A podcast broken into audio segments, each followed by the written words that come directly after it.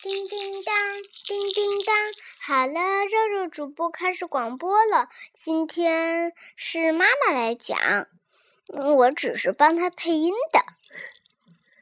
好了，那今天我们来讲《葡萄牙小熊》的第十三集《鸭子讲述的秘密》。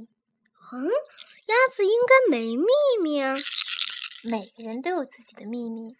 鸭子妈妈一定也有自己的秘密。你告诉我你的秘密。我的秘密不能告诉你，告诉你就不是秘密了。我也有秘密。你看，每个人都有自己的秘密吧？其实我没有。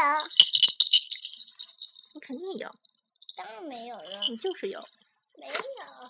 好了，我来了啊。老鼠问老鼠妈妈问鸭子：“你看到一只特别的麻雀了吗？或者说，你有它的消息吗？”鸭子还没来得及回答，小熊和胖小猪就插上了嘴。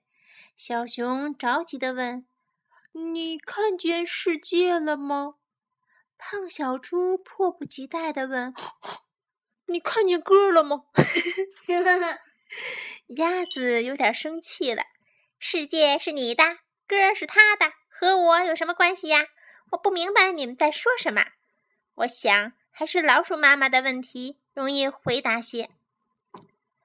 胖小猪说：“我的歌是一只会唱歌的麻雀。”小熊说：“我的世界就是一只会报道世界新闻的麻雀。”老鼠妈妈笑了，她知道孩子们的回答总是不得要领的，就像她的那些孩子，他们一个一个争着说话。好像在进行讲话比赛一样，可是除了吱吱吱的感叹词之外，他根本听不清他们在说什么。所以，老鼠妈妈很有条理地对鸭子做了解释。鸭子长长的吐了一口气，说：“啊，我总算弄明白了，你们说的是同一只麻雀呀！呱呱呱。”啊，是两只啊！一只呱呱呱。小熊和胖小猪都不好意思了，他们用崇拜的目光看着老鼠妈妈。看来和老鼠妈妈同行是幸运的。这两个小家伙都这么想。鸭子妈妈说：“啊，呱呱呱！是的，我遇到了一只很特别的麻雀。嘘，请不要打扰我。”让我慢慢讲给你们听。要是你们打搅的话，我可能会漏掉重要的细节。呱呱呱！好，我开始讲了。呱呱呱！不要说呱呱呱，这里面有的你再说。呱呱呱！好的，呱呱呱。我记得那一天阳光很灿烂。呱呱呱！温暖的阳光照在人身上，让人总想做点什么。呱呱呱！我说了，不要说呱呱呱啦。当时我在池塘里准备下蛋，也有鸭子妈妈管它叫生蛋，但我不明白为什么有人会把圣诞节和我们的圣诞节搞在一起。这不是我要讲的话题，不过也很有意思，不是吗？圣诞节和圣诞节，这代表呱呱呱。我正准备下蛋。一个鸭子妈妈准备下蛋的时候，一般要全神贯注，丝毫不能分心，就像武侠电影里面的大侠一样，武功升级就需要闭关修炼。这个时候，任何人都不能去惊扰的，否则他会走火入魔的。我们没那么惨，但也不喜欢被打扰。当时我闭着眼睛，屏住呼吸，全力以赴，正想下蛋，突然，我的身子下面来了几个淘气的鱼孩子，他们 有的挠一下我的脚心，有的顶一下我的肚子，搞得我痒痒的，就像被人点了笑穴一样。我忍不住想笑，我假装生气地说：“啊，去去去！我要下蛋了，请让我保持安静。”这些鱼孩子。哎，你们知道，连眼睛都不眨一下的小家伙，早看穿了我不是真的生气，所以他们闹腾的更厉害了。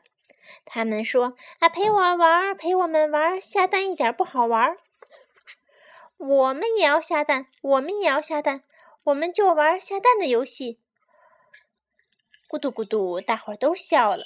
对了，他们笑起来的声音是咕嘟咕嘟的，我哭笑不得。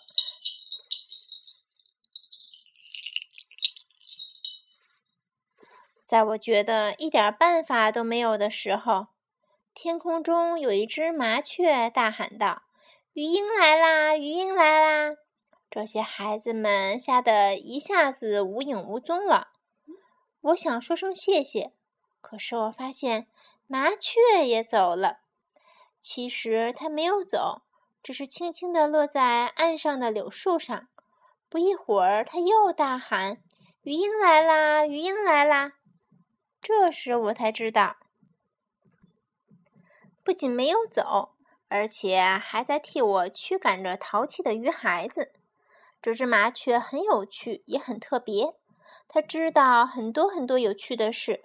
每次有什么动物走过，或者什么昆虫爬过，它就会说：“世界报道，世界报道，那边来了一只小熊。”但它不是我的好朋友葡萄牙小熊。它会唱歌。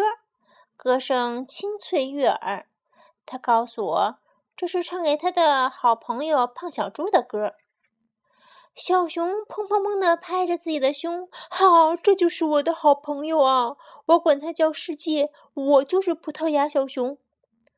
胖小猪高兴地在地上打了一个滚儿，说：“对，哦，不对，哦，对，它就是我的歌。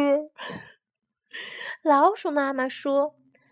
哦，这很有趣，很有趣，可以在《森林报》发个头条，还可以给你们来个大大的专访。鸭子说：“可以登照片吗？我将来想让我的孩子看看，他们的妈妈的照片曾经登在《森林报纸》上，这是一件很自豪的事情。”老鼠妈妈说：“登啊，一定登的。”鸭子说：“呱呱呱。”那么，我愿意跟你们一起去找麻雀。至少，我应该对它说一声谢谢的。嘎嘎嘎，呱呱呱！鸭子叫了几声，好像想起什么事情似的。他说：“看看，我都忘了，这么热的天，我应该让你们喝点莲子汤，清爽清爽。”小熊和胖小猪一听，眼睛都快绿了。他们觉得老鼠妈妈的美食还没消化完呢，这个时候再来一点莲子汤，天哪，这不是夏天最美妙的事情吗？嗯，对，是值得回味一回味的，回味一夏天的。好了。